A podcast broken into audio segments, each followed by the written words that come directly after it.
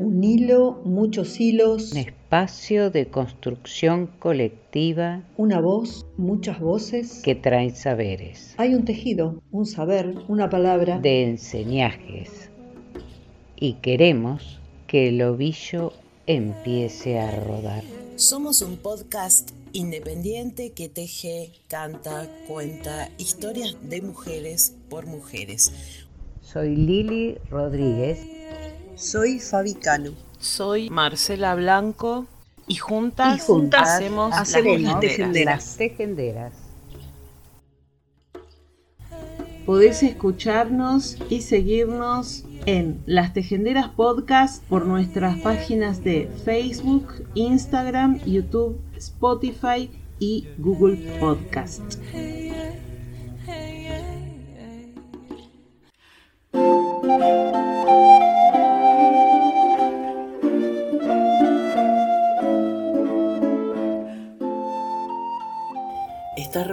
Consejo de Fuente Ovejuna. Los hombres hablan cabizbajos quejándose de los atropellos del comendador. Entra Laurencia, la hija de Esteban, desmelenada. El padre al verla ultrajada, Esteban dice, hija mía, y ella dice, no me nombres tu hija, ¿por qué mis ojos? ¿Por qué? Por muchas razones. Y sean las principales, porque dejas que me roben tiranos sin que me vengues, traidores sin que me cobres. Aún no era yo de frondoso para que digas que tome como marido venganza, que aquí por tu cuenta corre que en tanto que de las bodas no haya llegado la noche, del padre y no del marido, la obligación presupone. Que en tanto que no te entregan una joya, aunque la compre, no ha de correr por mi cuenta las guardas ni los ladrones. Llevóme de vuestros ojos a su casa Fernán Gómez. La oveja al lobo dejáis como cobardes pastores. ¿Qué dagas no vi en mi pecho. Qué desatinos enormes, qué palabras, qué amenazas y qué delitos atroces por rendir mi castidad a sus apetitos torpes. Mis cabellos no lo dicen. ¿No se ven aquí los golpes de la sangre y las señales? ¿Vosotros sois hombres nobles? ¿Vosotros, padres y deudos? ¿Vosotros, que no se os rompen las entrañas de dolor de verme en tantos dolores. Ovejas sois. Bien lo dice de Fuente Ovejuna el nombre.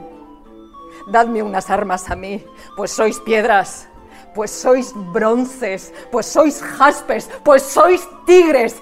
Tigres no porque feroces siguen quien roba a sus hijos, matando a los cazadores antes que entren por el mar y por sus ondas se arrojen. Liebres, cobardes, nacisteis. Bárbaros sois, no españoles. Gallinas. Vuestras mujeres sufrís que otros hombres gocen. Poneos ruecas en la cinta. ¿Para qué os teñís estoques? Vive Dios que he de trazar que son las mujeres cobren la honra de estos tiranos, la sangre de estos traidores, y que os han de tirar piedras, hilanderas, maricones, amujerados, cobardes y que mañana os adorden nuestras tocas y basquiñas, solimanes y colores a Frondoso quiere ya, sin sentencia, sin pregones, colgar el comendador de la almena de una torre. De todos hará lo mismo. Y yo me huelgo. Medio hombres. Porque quede sin mujeres esta villa honrada y torne aquel siglo de Amazonas. Eterno espanto del orbe. Y así termina el formidable parlamento, monólogo de Laurencia, luego de haber sido violada por el comendador en el día de su boda. Fuente Viejuna de Lope de Vega.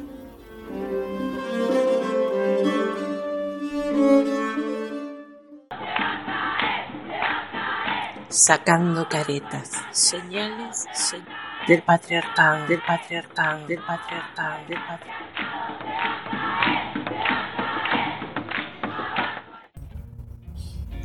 La expresión derecho de pernada o de ius primia noctis, derecho de la primera noche en latín, se refiere al derecho o privilegio que otorgaba a los señores feudales la potestad de mantener relaciones sexuales con cualquier doncella, entiéndase por doncella cualquier virgen, sierva de su feudo que fuera a contraer matrimonio con uno de sus siervos.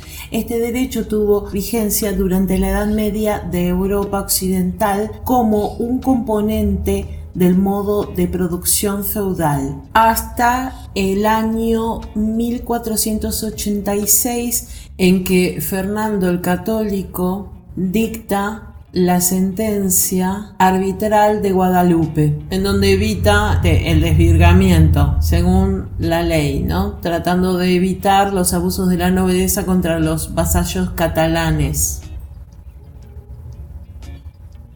En la hacienda latinoamericana tradicional, el derecho de pernada tuvo en ocasiones las características que normalmente se atribuyen al privilegio señorial de la Edad Media como es la entrega de la virginidad de la novia al cura o sacerdote o al hacendado en la noche de bodas. Muchas de estas variaciones latinoamericanas del derecho de pernada fueron habituales hasta mediados del siglo XX y actualmente se siguen registrando casos en algunas regiones del continente.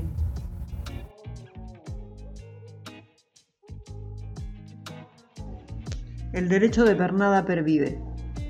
Rami Gurgaft, El Mundo, año 2003. El abogado y la niña. El caso de Simón Hoyos, que en estos días estremece a los argentinos, demuestra que, pese a los desmentidos, aún existen reductos donde la voluntad y apetitos del patrón son ley sagrada. El viernes de la semana pasada, los administradores del Hotel Las Palmeras, afueras de Salta, se sobresaltaron al oír los alaridos que provenían de una de las habitaciones. El gerente, Carlos Romay, forzó la puerta de la suite 23 y quedó petrificado. En la cama yacía, semidesnuda, una niña, junto a un sujeto a quien de inmediato reconoció, pues su rostro suele aparecer en las páginas rosas. Era don Simón, abogado y propietario de la hacienda San Clemente, al norte de Salta. El estanciero farbulló una excusa. La traje para darle un hidromasaje. No sabes la costra de mugre que traía. Envuelto en una sábana, se dio la fuga en su todoterreno.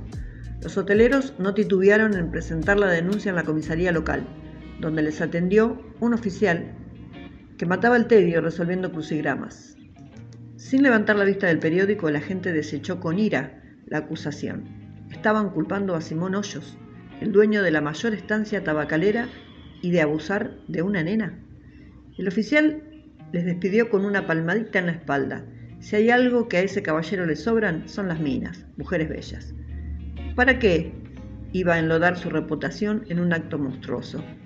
Por lo demás, no era recomendable andar difundiendo calumnias, pues Hoyos poseía influencia como para arruinar, arruinarles. Indignación. Lejos de acobardarse, los del hotel se comunicaron con cuanta gente conocían en Salta y alrededores incluidos algunos políticos honestos que no vacilaron en dar voz a su indignación. Fue tal el clamor que la policía se vio obligada a sacudirse sus prejuicios. A la mañana siguiente, Hoyos era detenido cuando se apresuraba a tomar un vuelo a Perú.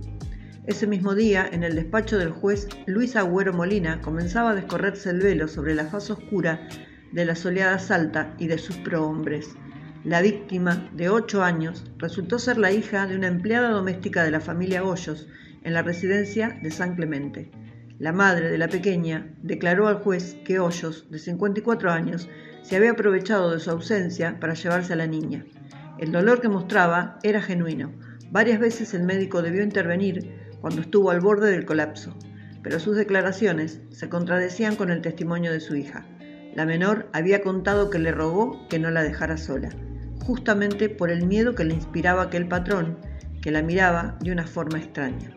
Ahora se sospecha que la madre no solo fue forzada a ser cómplice de la violación, sino que su hija, la víctima, podría ser fruto de su amancebamiento con el patrón, quien la trajo hace años de una remota aldea del altiplano para que liara cigarrillos en la tabacalera. El derecho de pernada pervive. Rami Woolworth, El Mundo.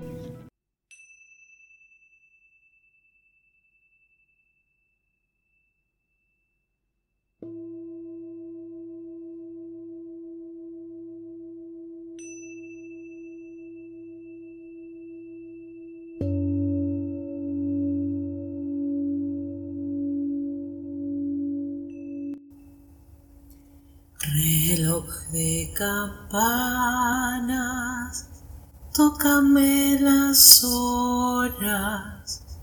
Reloj de campanas, tócame las horas para que despierten las mujeres todas, para que despierten las mujeres todas. La virginidad femenina es un mandato cultural machista aún vigente en muchos lugares del mundo. Se utiliza para someter a las mujeres, tiene consecuencias nocivas para su salud física y psíquica, y en su nombre se cometen atrocidades cuyo exponente más grave son los crímenes de honor.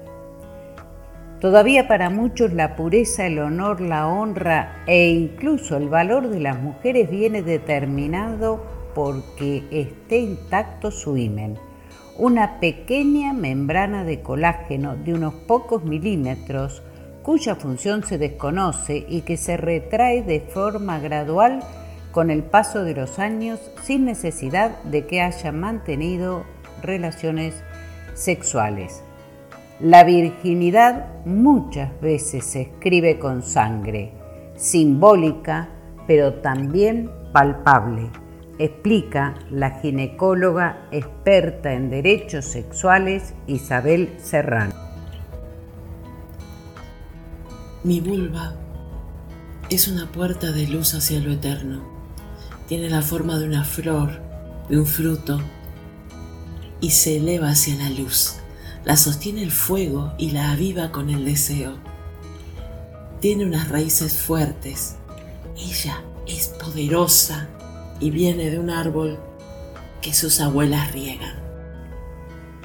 Históricamente el mandato de la virginidad ha sido un mecanismo de control androcéntrico del cuerpo de la mujer pero aún hoy se utiliza para discriminarlas, someterlas y hacerlas sufrir, incluso en Occidente. Mi vulva sangra y la sangre es vida. Mi vulva se sostiene entre los cuatro elementos de su fuente. Brota el manantial y la lluvia de mis sueños. La virginidad no es un término médico ni científico es un concepto social, cultural y religioso, sobre todo religioso, que refleja la discriminación de género contra las mujeres y las niñas. La virginidad es uno de los mandatos de género centrales del sistema patriarcal para el control y dominio de la sexualidad femenina este mandato presente en todas las culturas del mundo vulnera los derechos sexuales y tiene graves consecuencias para la salud de las mujeres. Su cuerpo es tierra, respira aire, se expande y se contrae y tiene el poder creador del fuego. Ella se sana y sana al mundo con su flujo. Ella se empodera y cura a otros cuando está despierta. Ella se purifica a sí misma y es redentora. Mi vulva es inmortal como las almas. Bueno, y como Bergoglio opina de todo, también opinó sobre la virginidad. ¿Y entonces qué dijo? Dijo que la virginidad es una forma de amar. Mi vulva también tiene cicatrices y sombras, salen fantasmas de su cueva y yo me enfrento a ellos. A veces tengo miedo y me siento a hablar con él. Coso mis cicatrices y aprendo de ellas. Yo con mi vulva crezco. Porque si despiertan todas las mujeres, porque si despiertan todas las mujeres irán recobrando sus grandes poderes, irán recobrando sus grandes poderes. Reloj de campana,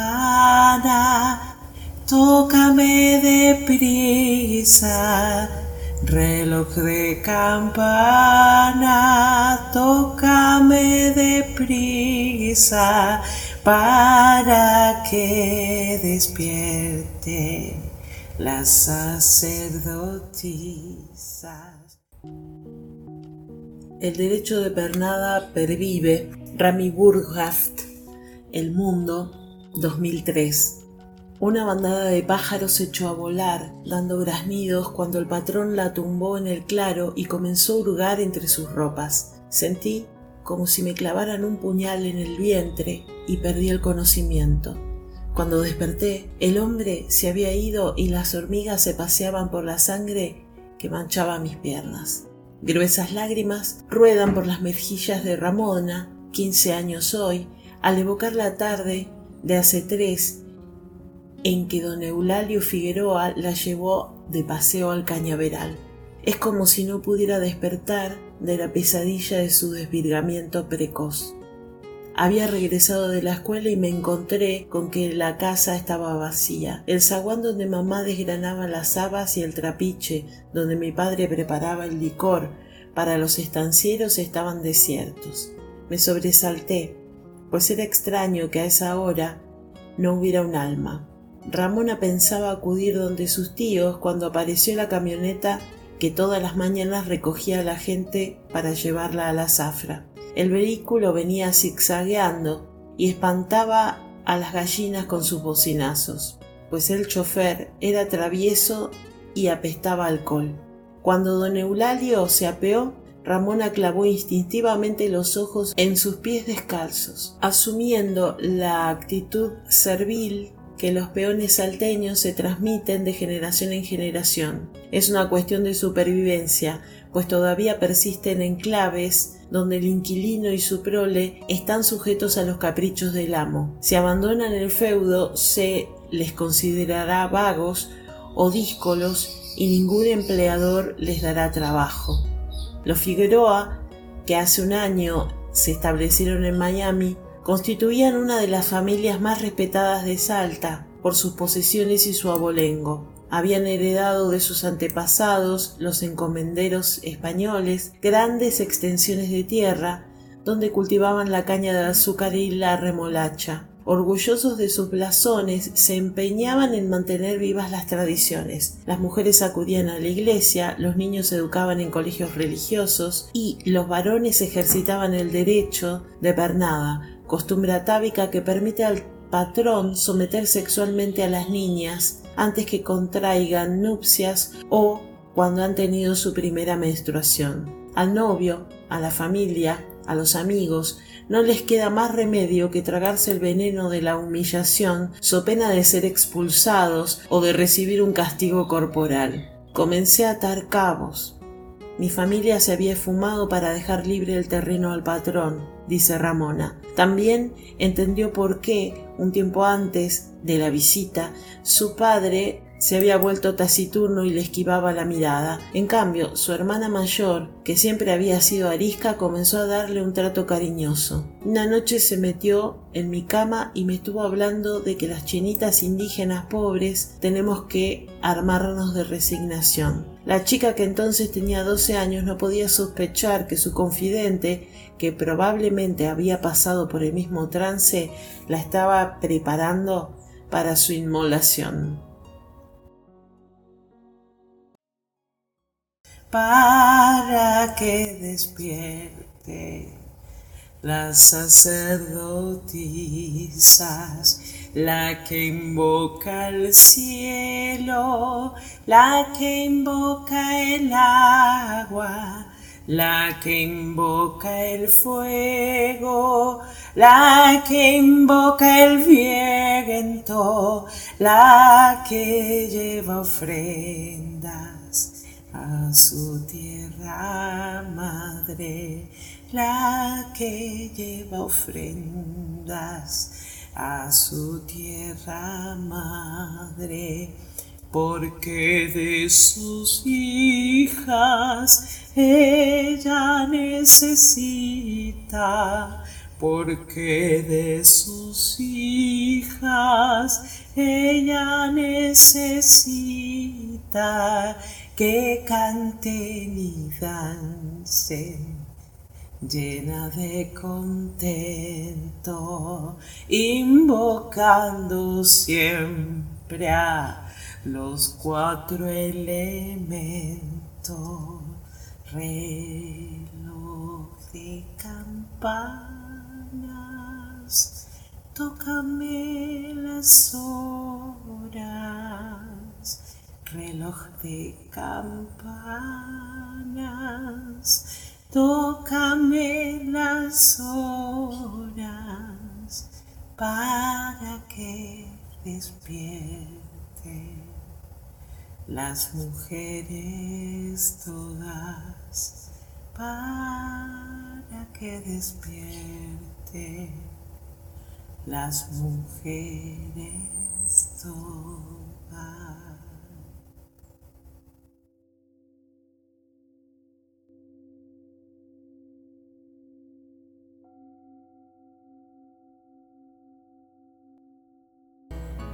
Mi vulva es sagrada y la comparto con conciencia y conexión con quien deseo y me merece.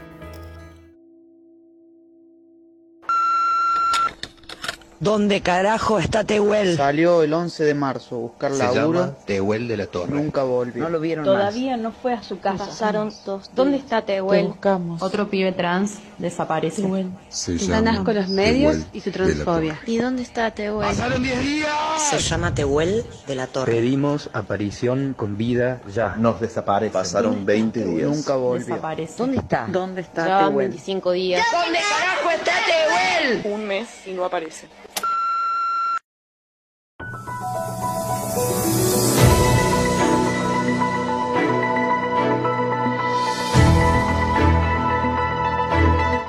Femicidio en Los Toldos. Capturaron al acusado de asesinar a Analia Maldonado. Samuel Llanos fue detenido en Luján. Está señalado por matar y prender fuego a la joven y descartar el cuerpo en la ruta. El acusado por el femicidio de Los Toldos fue detenido este martes. Samuel Llanos fue apresado por agentes de la policía bonaerense en un hotel de Luján. El hombre de 40 años y experto en físico-culturismo y artes marciales estaba cercado por los investigadores luego de que el cuerpo de su pareja Analía Maldonado apareciera carbonizado a la vera de la Ruta 45. Cuando fue interceptado por los efectivos, Llanos continuaba moviéndose en el auto Nissan Tida que pertenecía a la joven. El cuerpo de Analía Maldonado fue encontrado parcialmente quemado cerca de la localidad bonaerense de Los Toldos. La mujer de 40 años había desaparecido el domingo junto con Llanos, un hombre con antecedentes violentos. Según contaron testigos y la información que figura hasta el momento en el expediente, la víctima y Llanos habían tenido una fuerte discusión entre la noche del sábado y la madrugada del domingo. Después de casi dos días de búsqueda, este martes encontraron, en medio de un rastrillaje, en un descampado camino de la localidad vecina de San Emilio, el cuerpo de una mujer adentro de una bolsa. La sospecha se confirmó poco después. Era Analía. Chacabuco, provincia de Buenos Aires. Rama Negra, colectiva de mujeres y disidencias, independiente. Seguimos sintiendo, llorando cada golpe, cada pérdida en manos de femicidas, en manos del Estado e instituciones cómplices, negligentes, opresoras, torturadoras, asesinas. Seguimos sufriendo la violencia en los medios, la represión y violencia policial, la mirada encubridora social. Samuel Llanos y todos los machos violentos son producto de esta sociedad. Tienen permiso, tienen libertad, tienen la comodidad que les da una justicia que nunca jamás va a actuar por nosotros hasta que ya es demasiado tarde. Nos están matando. La guerra ya fue declarada. Ahora hay que armarse. Que arda este sistema. Abrazamos a nuestros compañeros de lucha de los toldos. Este audio nace desde la rabia y el dolor más profundo de uno de ellos. Resistimos juntos. Analía Maldonado, presente. Analía Maldonado, presente. Analía Maldonado, presente.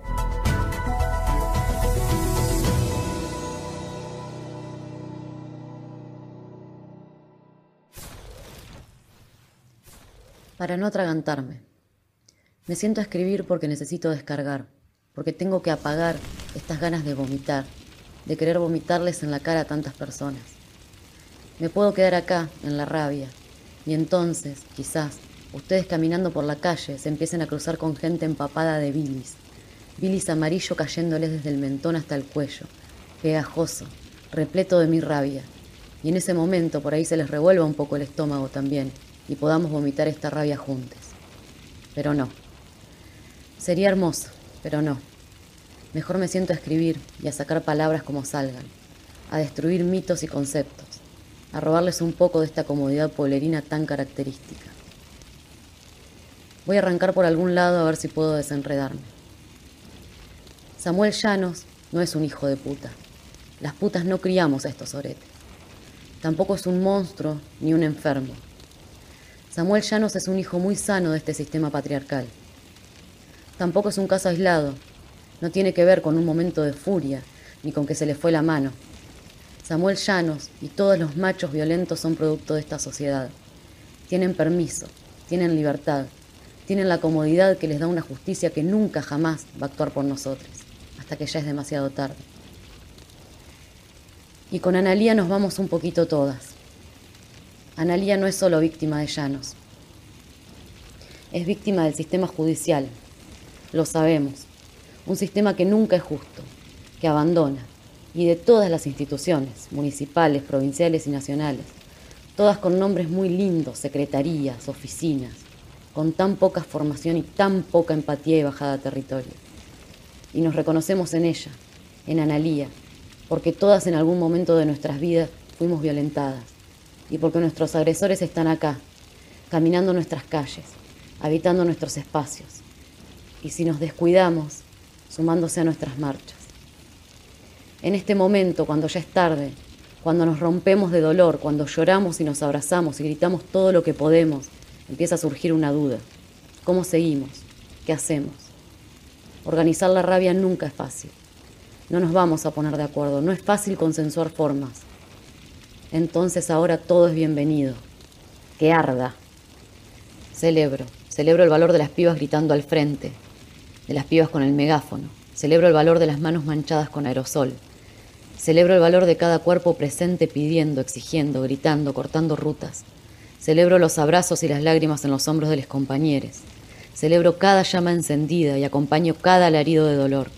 Y escracho, Escracho a todos quienes desde su comodidad nos dicen cuáles son las formas y cuáles no, a quienes solo desde atrás de un teclado se creen jueces. Escracho a quienes se preocupan solo por bienes materiales cuando nos están asesinando, violando, acosando todos los días de nuestra existencia. Escracho a quienes sabiendo que su amigo es violento lo cubren y lo justifican. Escracho a quienes piensan que somos exageradas y locas. Y tomo distancia. Tomo distancia de quienes creen en la policía como institución que nos va a cuidar Tomo distancia de quienes piensan que hay policías buenos y malos. Tomo distancia de quienes creen en la justicia. Tomo distancia de quienes piensan que las cosas se resuelven de manera pacífica. Nos están matando.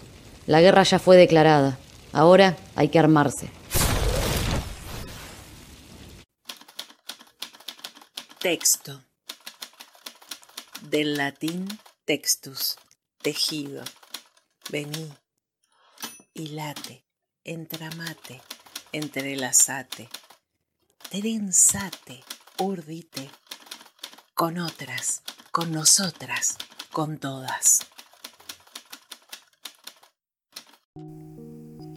Gracias Marcela Orellana que nos regaló este poema de los gansos salvajes de Mary Oliver en 1986 fue escrito.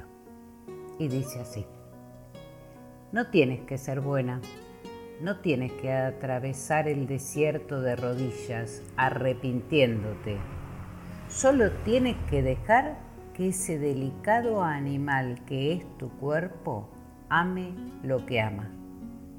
Cuéntame tu desesperación y te contaré la mía. Mientras tanto, el mundo sigue. Mientras tanto, el sol y los guijarros cristalinos de la lluvia avanzan por los paisajes, las praderas y los árboles frondosos, las montañas y los ríos. Mientras tanto, los gansos salvajes que vuelan alto en el aire azul y puro vuelven nuevamente a casa. Sea quien seas, por muy sola que te sientas, el mundo se ofrece a tu imaginación y te llama, como los gansos salvajes, chillando con excitación, anunciando una y otra vez tu lugar en la familia de las cosas.